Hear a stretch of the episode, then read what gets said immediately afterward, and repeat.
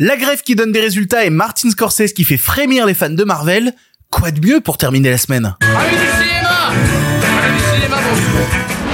Tous et toutes et surtout à ceux et celles qui ne sont pas d'accord aujourd'hui dans le pire podcast cinéma. La grève des scénaristes est terminée, mais pour quel résultat? Qu'est-ce qu'ils ont gagné dans la bagarre? Est-ce que les studios leur ont fait à l'envers? Je vous explique. À côté de ça, Martin Scorsese a encore dit du mal de Marvel et réveillé tous les Marvel Zoos de la planète bien énervés à cause de ses propos. Mais pourquoi est-il si méchant? Dans la partie podcast, on reviendra sur la triste disparition du comédien Michael Gambon qui nous a quittés hier. Et dans la partie YouTube, des trailers sympas et moins sympas afin de contempler le futur du cinéma. Il y aura aussi la question du public et un auditeur qui viendra nous parler d'un mort qui discute. Et voilà, c'est le pire podcast cinéma avec vous. Eh bien, ça ne va pas être dans la poche. Avant de commencer, merci aux gens qui écoutent cette émission en podcast ou qui la regardent sur YouTube. Merci aux gens qui se sont abonnés à la chaîne YouTube afin de ne pas rater un épisode. Et merci aux gens qui s'abonnent sur leur plateforme de podcast préférée, que ce soit Spotify, que ce soit iTunes, que ce soit toutes les plateformes, afin de ne pas rater un épisode qui débarque directement sur leur téléphone dès qu'un nouvel épisode sort. Le pire podcast cinéma, c'est tous les lundis, mercredis et vendredis à 7h du matin. C'est la dernière de la semaine. Quelle tristesse. Nous allons nous quitter pour un week-end bien mérité, mais on se retrouvera lundi parce que le cinéma ne s'arrête jamais. Et on commence tout de suite avec les sujets du jour. Respect et robustesse, Caius C+. Alors, les nouvelles sont bonnes? Ah, ils sont pas de la dernière marée, les nouvelles. Moi, je veux du féroce actualité. Bon, vous l'avez entendu dans la précédente émission, ça y est, la grève des scénaristes, c'est officiellement terminé. Est-ce que champagne? Eh ben non. Non, pas champagne.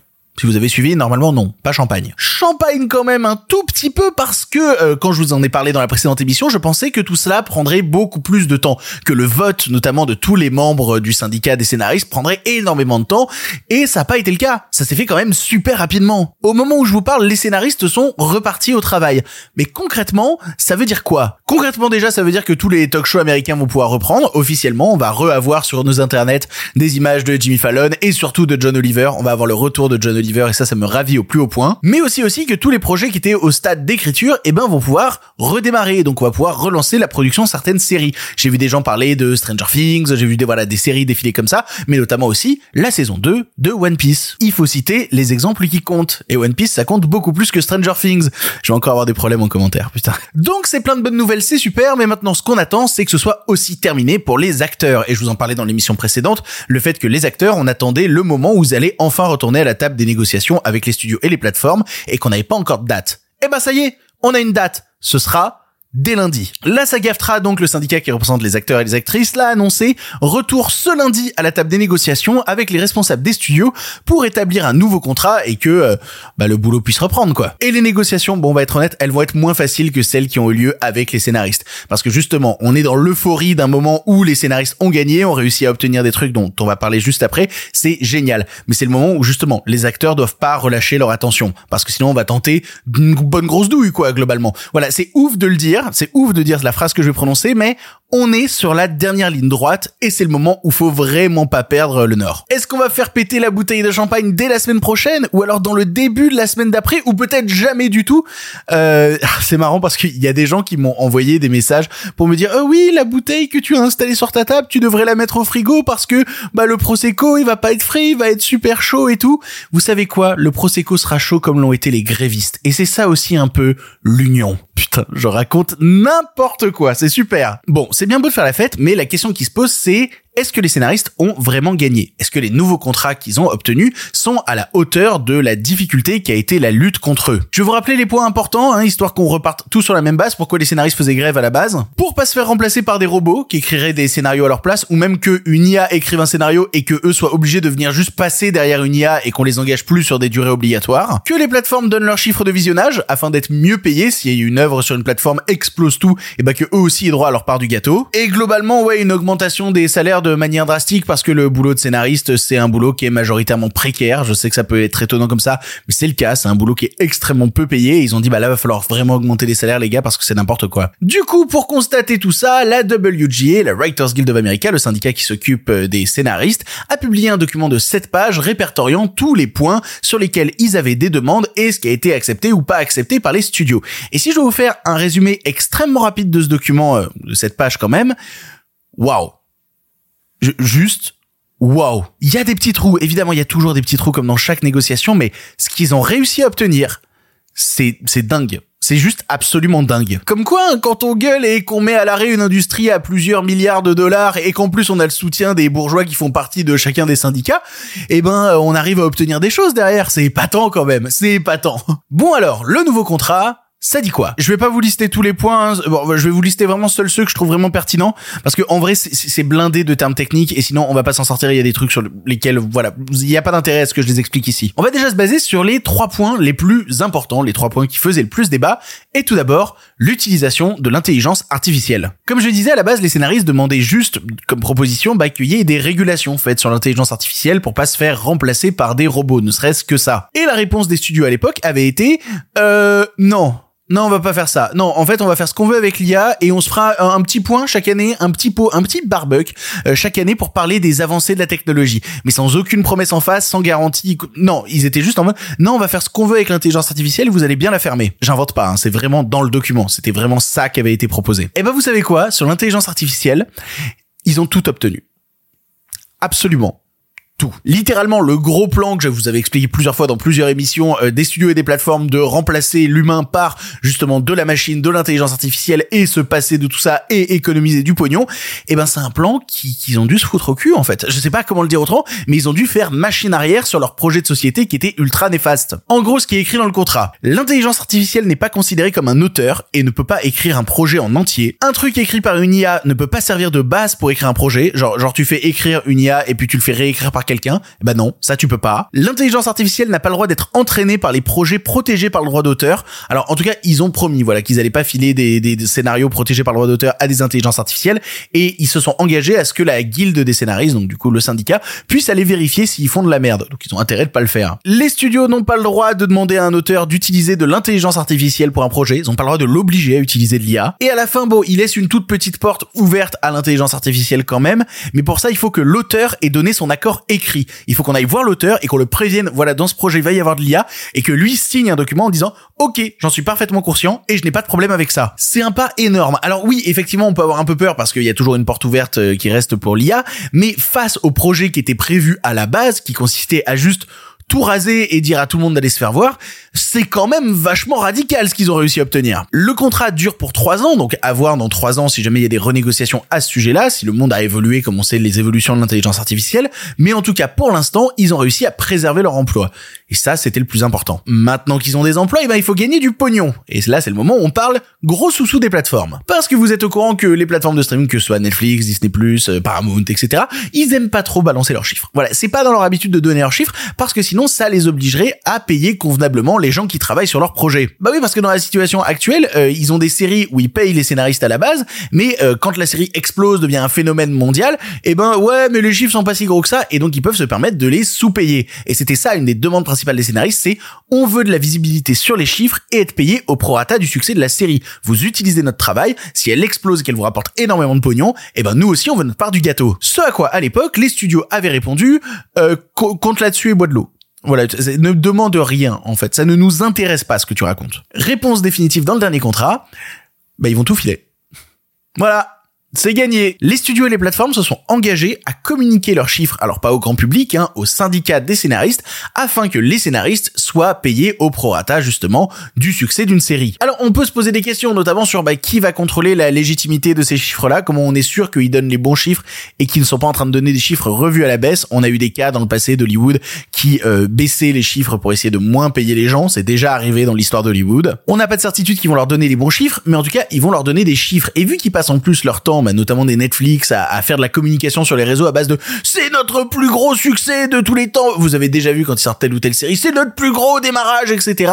Je les vois mal donc faire cette communication d'un côté et après dire non mais les chiffres sont vraiment bas en fait. Concrètement ça veut dire quoi? Eh ben ça veut dire que si sur une plateforme tu as plus de 20% des abonnés aux États-Unis qui ont vu le programme en 90 jours, les scénaristes vont recevoir un bonus. Et littéralement 20% des abonnés de Netflix aux US par exemple, c'est assez peu. Le bonus peut être atteint assez facilement, surtout pour des mm, séries assez regardées, des gros programmes. Il nous donne une grille tarifaire de ce que ça pourrait donner par exemple euh, sur euh, les chiffres de 2023. Bah si par exemple t'as écrit sur un épisode de 30 minutes, t'auras un bonus de 9000 dollars. Si t'as écrit sur un épisode d'une heure, t'auras un bonus de 16 000 dollars. Et si t'as écrit sur un film avec plus de 30 millions de budget, t'auras un bonus de 40 000 dollars. C'est génial. C'est génial d'avoir obtenu ça. Bon, comme ça, ça a l'air d'être des chiffres un peu en l'air, ça a l'air un peu bizarre, mais rendez-vous compte à quel point c'est une révolution. Parce qu'avant, c'était pas le cas. Avant, il y avait juste pas d'argent qui sortait à ce niveau-là. Et ce truc-là, ils vont devoir le généraliser aussi, pas que aux abonnés euh, des plateformes US, mais ils vont devoir le généraliser à tout l'argent que génère une série sur d'autres territoires. Alors là, ils ont publié un gros tableau que je vous laisserai, de toute façon, le rapport complet est en description, je vous laisserai aller le regarder. Mais euh, vraiment, ce que ça dit en gros, c'est que plus le pays étranger a d'abonnés, et eh ben plus tu touches dessous. Ce qui est euh, logique. Et là aussi, encore une fois, c'est gigantesque d'avoir obtenu ça. Avoir réussi à faire se cracher ce pognon-là que les plateformes voulaient pas cracher, c'est énorme. Et donc tout ça répond un petit peu à la troisième question, à savoir est-ce que les scénaristes à la fin vont être mieux payés? Eh ben euh, oui, ma bonne dame. Oh que oui. Globalement, il y a une augmentation de salaire à tous les niveaux. Alors, ce qu'il faut savoir, c'est que c'était des augmentations de, pourcentage, mais tu vois, sur les minimums salariaux, ils demandaient 6, on leur donnait 4 à la base, ils ont obtenu 5. C'est des négociations logiques, hein. notamment euh, sur les salaires aussi dont sont payés les scénaristes qui bossent chaque semaine. Ils demandaient 6, on leur donnait 4. À la fin de la négo, ils ont obtenu 5 l'entre-deux à chaque fois. Je vais pas rentrer dans tous les détails, mais en gros, ils ont aussi obtenu des garanties de paiement plus rapides pour pas les faire poireauter un mois sans argent. Les studios se sont engagés à les payer plus rapidement, à payer une partie avant l'écriture, puis une partie au milieu de l'écriture, puis une partie après avec une date fixe. Et on pourrait même rentrer dans plus de détails parce qu'ils ont obtenu aussi la possibilité de pas être surmenés quand ils bossent par exemple sur une série où il y a six épisodes. Eh ben, les studios sont obligés d'engager tel nombre d'auteurs. Euh, dans le cas précis de six épisodes, c'est un minimum de trois auteurs pour qu'ils puissent se répartir la tâche et qu'il ait pas à se taper tout le boulot tout seul. Il y aura d'épisodes, plus ils sont obligés contractuellement d'engager des auteurs et de pas surmener les personnes, tout ça en plus en les obligeant à les payer pour 10 semaines de travail consécutives.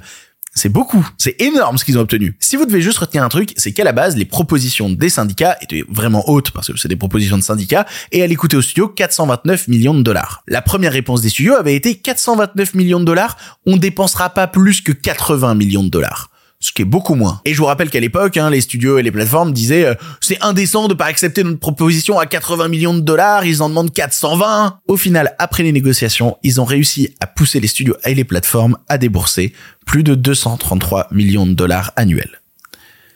C'est cool, c'est vraiment bien. Bah évidemment que c'est pas le montant prévu par les syndicats parce que les syndicats demandent toujours plus, mais réussir à leur faire passer de 80 à 230 millions, c'est super. Alors oui, évidemment, tout n'est pas parfait, mais on va pas jouer les idéalistes. C'est évident qu'ils allaient pas obtenir tous les pourcentages tout pile. C'est évident aussi qu'ils allaient pas faire des pas de géant sur tous les sujets, mais sur les sujets qui comptent, sur les sujets importants, sur les sujets qui étaient le cœur du débat, ils ont réussi à faire plier la machine hollywoodienne. Ils ont obtenu des garanties pour leur taf, ils ont obtenu des meilleures conditions de travail, ils ont obtenu plus d'argent. C'est, c'est gigantesque. Et si vous voulez un bonus en plus, eh ben, je vous avais parlé dans des émissions précédentes que pendant la grève, eh ben, t'as des studios américains et des plateformes qui avaient suspendu le contrat d'énormément de gens, ce qui est, ils avaient profité de la grève pour suspendre leur contrat, c'était dégueulasse, eh bien, a été annoncé par Deadline que la majorité des contrats qui avaient été suspendus vont être réengagés. Comme quoi, c'était juste un coup de pression à l'époque qui euh, n'a servi à rien parce que à la fin, ils réengagent tout le monde parce qu'ils ont bien besoin de leurs scénaristes. Donc voilà, vous le savez dans cette émission, je suis très souvent extrêmement fataliste. Je suis souvent le porteur de mauvaises nouvelles,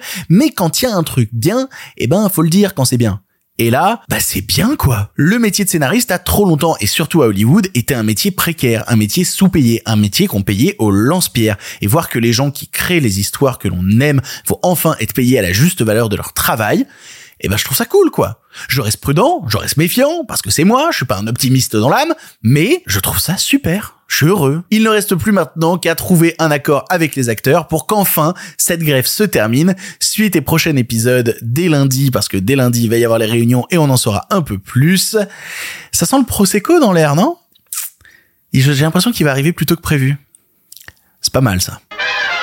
Mais dites donc, ne serait-ce pas ce doux moment de l'année où Martin Scorsese s'apprête à sortir un film et où tous les journalistes lui posent des questions sur l'état du cinéma américain et les marveleries? Vraiment de loin faire ça, mais c'est tellement gênant. L'impression de voir des gamins qui débarquent euh, dans un EHPAD pour aller voir un vieux papy grognon et pour lui faire « Eh papy, c'était comment le cinéma dans le temps? Quoi? Des Allemands ?» Et en même temps, il a raison, papy Scorsese, d'être remonté contre l'état du cinéma américain et Hollywood en général, vu le nombre de dobas qui nous sortent chaque année. Vous n'êtes pas sans savoir que Martin Scorsese avait créé la polémique il y a maintenant 4 ans quand il avait sorti son film The Irishman et qui s'était exprimé sur les films de super-héros. Des déclarations qui à l'époque avaient fait polémique et avaient permis à toute une partie de la génération Z de hurler sur Twitter en disant euh, qu'est-ce qu'il a euh, comme légitimité Scorsese pour parler de Marvel? Qu'est-ce qu'il a fait comme truc dans sa vie? Plein de trucs copains Je t'assure plein de trucs. Et c'était tellement parti en couille qu'à base d'une toute petite déclaration, Martin Scorsese avait dû au final se fendre d'une tribune dans le New York Times qui s'appelait J'ai dit que les films Marvel n'étaient pas du cinéma, laissez-moi m'expliquer. Il a dû faire des pages de texte pour s'expliquer. Ce qu'il avait déclaré à l'époque au sujet des films Marvel, c'était qu'il avait essayé d'en regarder certains et que c'était pas fait pour lui, que ça ressemblait plus à des parcs d'attractions qu'à des films et qu'au final, bah, il trouvait pas vraiment que ça ressemblait à du cinéma. Une déclaration qui est étonnante, il faut bien le dire. Comment ça se fait que le réalisateur des Affranchis, de Raging Bull, de la Valse des Pantins, trouve que Captain Marvel et Ant-Man et la Guêpe, c'est pas vraiment du cinéma? Franchement, les bras m'en tombent. Je vous fais un résumé rapide de ses explications de l'époque parce que je vais pas vous lire tout le texte ici, mais globalement, il avait rappelé que oui, les films de franchise sont faits par des gens qui ont beaucoup de talent, mais qu'il avait juste tenu à exprimer ses goûts personnels, ce qui en vrai est parfaitement son droit. Mais surtout qu'à ses yeux de gamin qui avait vu plus jeune euh, Persona de Bergman, euh, Vivre sa vie de Godard ou euh, The Killers, eh ben le cinéma pour Martin Scorsese, c'était une forme d'art et que lui, il vivait le cinéma par le prisme d'une forme d'art. Que pour lui, le cinéma de franchise à l'époque, c'était les films d'Hitchcock, que chacun des films d'Alfred Hitchcock était un événement, et que son expérience du cinéma de franchise, eh ben c'était ça, qu'il avait même vécu certains films d'Hitchcock comme des parcs d'attractions. Sauf que c'est des films vers lesquels on est revenu 10 ans plus tard, 20 ans plus tard, 30 ans plus tard, et que ne restait pas le parc d'attractions, mais restait le fait que, avant tout, c'était des putains de films de cinéma incroyables. Et qu'aujourd'hui, ses envies de cinéma, bah, c'était de voir des choses nouvelles dans l'art, d'aller voir des films de Paul Thomas Anderson, de Spike Lee, de Harry Astor, de Wes Anderson, et que tout cela, au final, l'interrogeait sur une industrie du cinéma qui avait changé, où les films ne prennent plus de risques et où on tente de faire des produits manufacturés à consommer immédiatement. Que pour Martin Scorsese, il était important pour tout le monde de différencier ce qui était du divertissement mondial de ce qui était du cinéma. Bon, je vous ai fait un gros résumé et si vous suivez l'émission, vous vous doutez que je suis plutôt beaucoup d'accord avec euh, ce que raconte Papy Scorsese. Parce que oui, effectivement, les prises de risque à Hollywood, ça fait bien longtemps qu'elles sont plus récompensées ni par des gros budgets ni par le public et que ça fait peur à des jeunes cinéastes qui voudraient tenter des trucs nouveaux. Et j'aurais pu euh, m'arrêter là. Sauf que vous vous doutez, on est dans une mission qui parle de l'actualité du cinéma et mon but c'est pas d'aller commenter seulement les propos de Martin Scorsese qu'il a prononcé il y a 4 ans. Non. Il a recommencé. Interviewé pour la sortie de son nouveau film Killers of the Flower Moon par le magazine JQ, qui d'ailleurs a décidé de titrer l'article avec une photo de lui en très gros plan filmé au grand angle, je comprends pas pourquoi ils ont mis cette photo, elle est terrifiante. Il a évidemment parlé de son nouveau film qui sort en salle le 18 octobre, j'ai tellement hâte de le voir, la hâte est incommensurable, ça a l'air incroyable. Mais il a été réinterrogé sur le cinéma actuel, sur les productions Marvel. Et il a déclaré ceci que je vais vous lire en intégralité, je vais vous lire sa déclaration en entier, histoire qu'on puisse en discuter. Le danger c'est ce que ça fait à notre culture. Parce qu'il va y avoir des générations qui vont penser que les films, c'est seulement ça. Ils le pensent déjà. Ça signifie que nous devons nous battre encore plus. Ça doit venir des cinéastes eux-mêmes. Et vous aurez les frères Savdi, vous aurez Christopher Nolan, vous voyez ce que je veux dire? Il faut les frapper de tous les côtés. Frappez-les de tous les côtés et n'abandonnez pas. Voyons voir ce que vous avez dans le ventre. Réinventez, ne vous plaignez pas. Mais c'est vrai, je le pense il faut sauver le cinéma. Ce que je veux dire, c'est que c'est du contenu fabriqué. C'est presque comme si une intelligence artificielle faisait un film. Et ça veut pas dire qu'il n'y a pas de réalisateurs et d'effets spéciaux incroyables qui tentent de faire des belles œuvres d'art dans ce domaine. Mais qu'est-ce que ces films veulent dire? Qu'est-ce qu'ils vont apporter? Mis à part une sorte de consommation de quelque chose, puis son élimination de votre esprit, de votre corps tout entier. Qu'est-ce que ces films nous apportent? Et là, vous vous en doutez, je suis encore une fois d'accord avec lui. Mais ça mérite quelques précisions. Ce que je vois derrière cette déclaration, c'est moins une attaque qu'une inquiétude, qu'un type qui aime le cinéma et qui est profondément concerné par l'état dans lequel il se trouve aujourd'hui. Une personne qui a vu le cinéma évoluer, qui le voit changer et qui voit les auteurs avec lesquels il a grandi être petit à petit délaissés au profit de blockbusters qui n'ont même plus justement des auteurs à leur barre pour justifier leur existence. Tout n'est devenu que produit surmarketé où l'auteur s'efface au profit d'un divertissement sans fond. Il commence d'ailleurs par dire dans sa déclaration qu'il a peur que les gens se disent putain le cinéma c'est que ça. Et il a en partie raison. Bon, je suis contre les généralités, mais dans un monde où euh, des gens parfois en moyenne vont deux à trois fois au cinéma par an, c'est pas pour aller voir des propositions qui sortent des cadres. Au contraire, c'est pour aller voir le gros blockbuster du moment dont tout le monde parle. Et c'est souvent un truc tiré d'une licence parce que c'est plus confortable. On se dit qu'on va forcément apprécier parce qu'on connaît le truc déjà, et donc c'est bien souvent du film de super-héros. Et certains ont dit qu'ils trouvaient ça étrange de voir euh, Nolan cité au milieu de tout ça, alors que Nolan a quand même fait trois films Batman. On va essayer quand même de remettre un peu l'église au milieu du Petit 1, Nolan a déclaré récemment que pour rien au monde, il retournerait faire un film de super-héros. Et petit 2, vous voulez euh, vraiment comparer les Batman de Nolan au MCU, je sais que des gens aiment pas qu'on hiérarchise, mais on passe notre temps à hiérarchiser dans le cinéma, donc soyons pas débiles. Les Batman de Nolan, que ce soit en termes de mise en scène, de travail de l'image, la photo, la, la musique, ne serait-ce que la musique des films Batman, c'est quand même une autre soupe que, que je sais pas que, euh, que, que Thor 4 que Black Widow, ça a un chouille plus de personnalité quand même, non, vous trouvez pas? Ce qui tente de dire par là en fait, c'est qu'aujourd'hui, les auteurs avec de la personnalité doivent tenter tout de même d'attirer les gens en salle. Et c'est prouvé récemment avec le cas Christopher Nolan, qui a quand même réussi à trimballer un paquet de personnes dans les salles de cinéma avec son film Oppenheimer. Je veux dire, Oppenheimer, un film de 3 heures sur le créateur de la bombe atomique, avec des effets de style, du noir et blanc, etc. Et tout ça en plus devient le biopic le plus rentable de l'histoire du cinéma. C'est extraordinaire. C'est extraordinaire que ça arrive. Alors oui, effectivement, Nolan, il semble avoir la carte et réussir à faire ce que personne ne réussit à faire. Il semble avoir le pass qui euh, débloque tout. Mais il est la preuve vivante que ça existe. Que des auteurs exigeants avec des vraies propositions de cinéma peuvent encore drainer des gens en salle. Et c'est ça qu'il veut qu'on mette en avant pas les blockbusters random. Sachant qu'en plus il prend des pincettes, hein, Scorsese. Hein. Il dit « Cela ne veut pas dire qu'il n'y a pas de réalisateurs et d'effets spéciaux incroyables pour faire de belles œuvres d'art dans ce domaine, mais qu'est-ce que ces films veulent dire ?» Il attaque pas les personnes qui font ces films, il attaque les films eux-mêmes. Qu'est-ce que ces films-là nous apportent? Déjà, niveau pur fond du film, passer le côté divertissement, qu'est-ce que ces films racontent? Qu'est-ce qu'ils nous disent de notre monde? Qu'est-ce qu'ils racontent de l'industrie sur une idée justement de copier-coller les œuvres avec toujours une démarche de rentabilité à tout prix? Qu'est-ce que ces films racontent du cinéma américain moderne? Et enfin, qu'est-ce que ces films racontent de nous?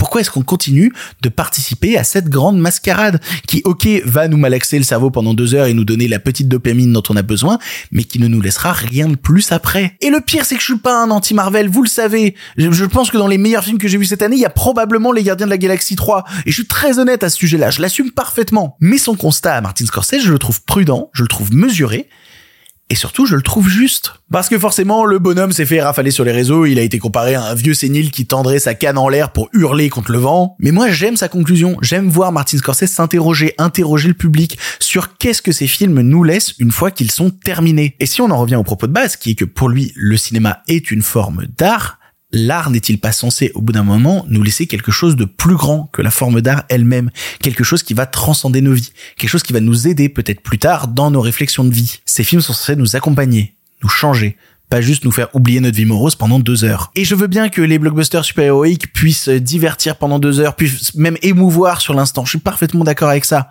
Mais quand je vois des gens dire à côté qu'ils ont jamais rien vu de plus beau au cinéma que la scène finale d'Avengers Endgame, bah moi aussi je m'interroge. Franchement, je m'interroge extrêmement fort. À méditer, hein. pas ce commentaire va être encore génial. À méditer, comme dirait l'autre. Hey, si tu écoutes ça, c'est que tu es dans la partie podcast de l'émission. En effet, ceux qui sont dans la version YouTube sont en train de regarder des trailers de films. Et nous, bah, on va, voilà, ça va pas être un moment joyeux, hein, mais on va en parler ensemble. On va parler du décès de Michael Gambon. Michael Gambon nous a quitté à l'âge de 82 ans, ce qui me rend effroyablement triste. Et euh, j'avais deux possibilités.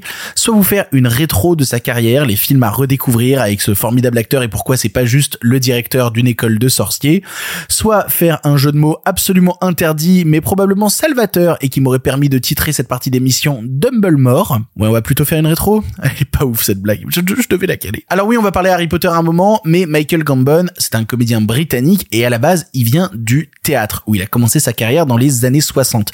Il a commencé sa carrière sous la direction d'ailleurs de Laurence Olivier, qui est un metteur en scène, comédien et aussi réalisateur, euh, qui, qui, était un type qui aimait beaucoup Shakespeare. On peut le dire comme ça, Laurence Olivier, hein, parce qu'il a fait des films comme euh, Hamlet, euh, Richard III, Othello. Et d'ailleurs, on y revient. Othello, ce sera la première apparition au cinéma de Michael Gambon En 1965. Le truc c'est qu'il va pas se tourner majoritairement vers le cinéma, il va surtout rester au théâtre, et il va plutôt bien y réussir et même gagner un Olivier Awards du meilleur acteur, qui sont les récompenses du théâtre anglais, en 1988.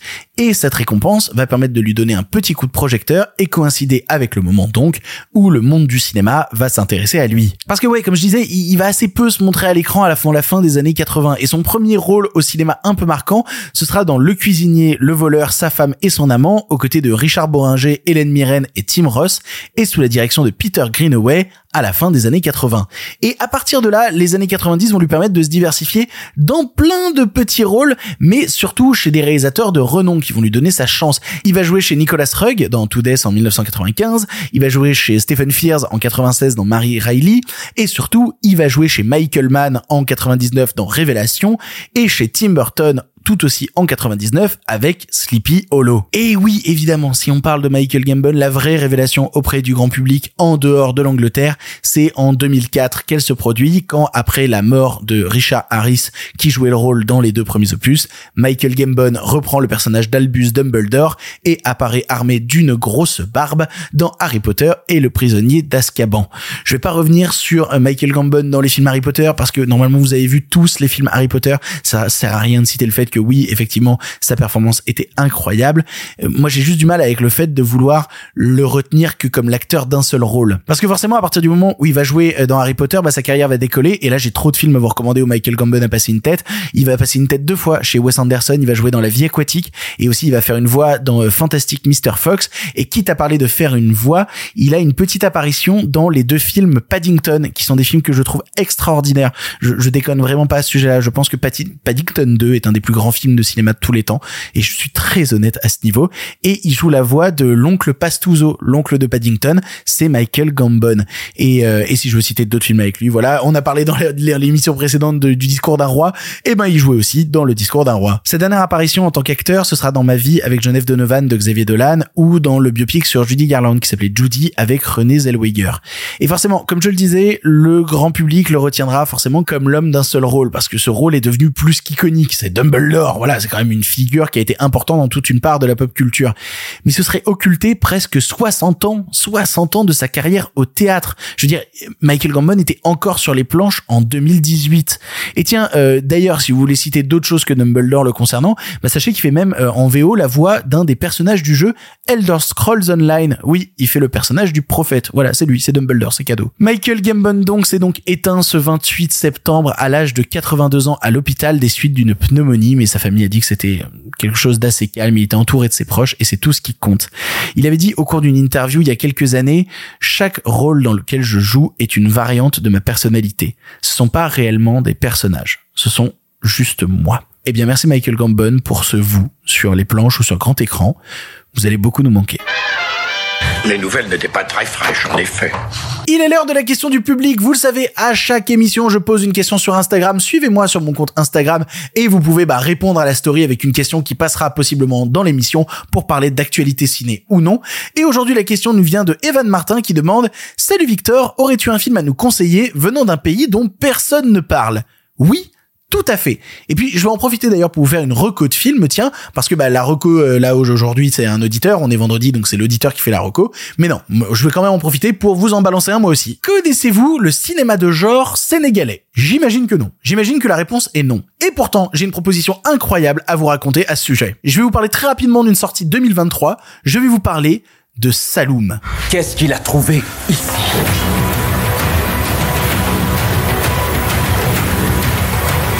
Saloum, ça raconte l'histoire de trois mercenaires qui doivent faire sortir de la drogue de la Guinée et qui vont se retrouver euh, bloqués à cause d'une panne de carburant dans leur avion au nord de la Gambie, dans la région du Saloum. Une région, paraît-il, mystérieuse avec justement certaines rumeurs.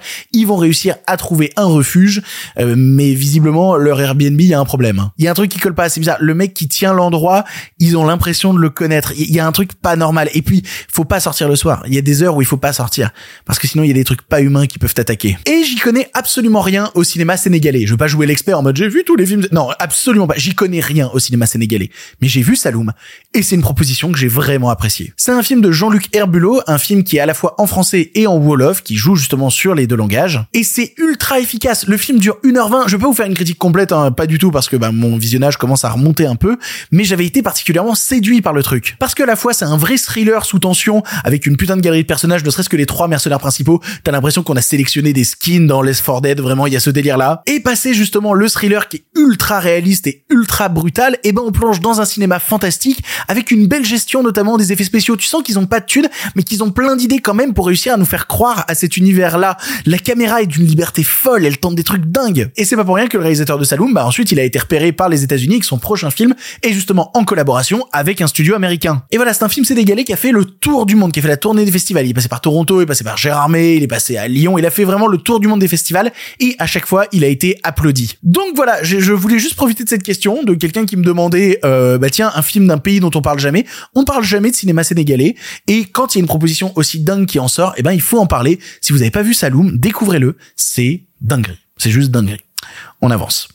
Pour le cinéma, monsieur Leblanc, pour le grand écran, pas pour la petite lucarne. Allez, il est l'heure d'un film pour finir. Vous le savez, à chaque émission, on termine en faisant une reco d'un film. Et le vendredi, on est vendredi, c'est un auditeur qui prend la parole dans l'émission parce qu'il a envoyé un audio d'environ 3 minutes à l'adresse mail lepirepodcastciné.com. Vous pouvez le faire vous aussi. Vous pouvez envoyer des audios. De quoi est-ce qu'on parle aujourd'hui? On parle de cinéma belge et d'autant plus, il y a une petite anecdote de pourquoi il avait envie de parler de ce film. Je trouve ça cool. Bref, plongeons en Belgique, plongeons dans la peine de mort. C'est pas une blague. On écoute. Salut Victor et bonjour à tous les auditeurs. Euh, je me suis décidé aujourd'hui à prendre le micro pour deux raisons. Déjà pour parler d'un de mes films préférés que je trouve trop peu connu, mais également pour te rendre l'appareil Victor, car c'est toi qui me l'as fait découvrir, et pour ça, bah, bah merci mec. Donc je dois vous parler de Dead Man Talking.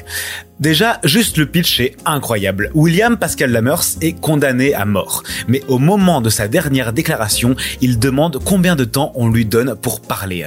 Et il se trouve qu'un trou dans la loi fait que tant que le condamné n'a pas fini son discours, on ne peut pas l'exécuter. William va alors raconter son histoire tous les soirs pour essayer de survivre. Je regarde ce film environ une fois par an depuis 8 ans et aucun film ne me fait pleurer comme celui-là. Sans déconner, vraiment, je chiale à chaque fois. Mais pas n'importe quelle chialade, vraiment un espace entre la beauté pure et le désespoir.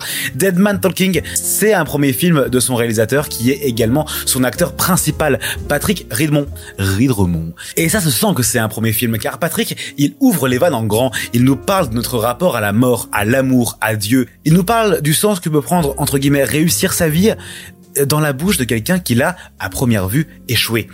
Alors oui, dit comme ça, ça a l'air lourd, mais en fait pas du tout. Le film est une comédie très drôle et maline. L'univers n'est pas très réaliste, il se rapproche plus de l'absurde par moments, et ça crée des séquences hyper originales, bourrées d'idées, mais surtout de poésie.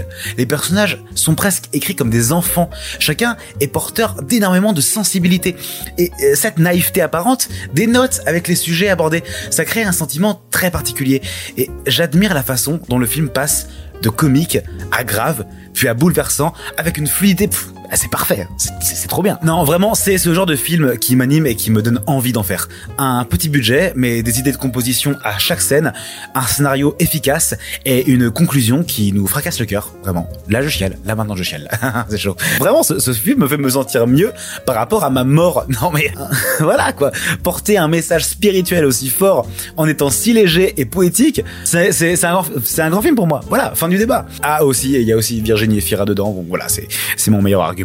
C'est un film sorti en 2013, alors c'est un peu dur à le trouver, mais euh, j'ai vu qu'il était disponible en VOD sur Arte et aussi sur Universiné pour euh, moins de 3 euros. Euh, en fait, je sais pas du tout à quel point le film est connu et apprécié, donc j'ai trop envie de savoir ce que pensent les gens qui l'ont vu.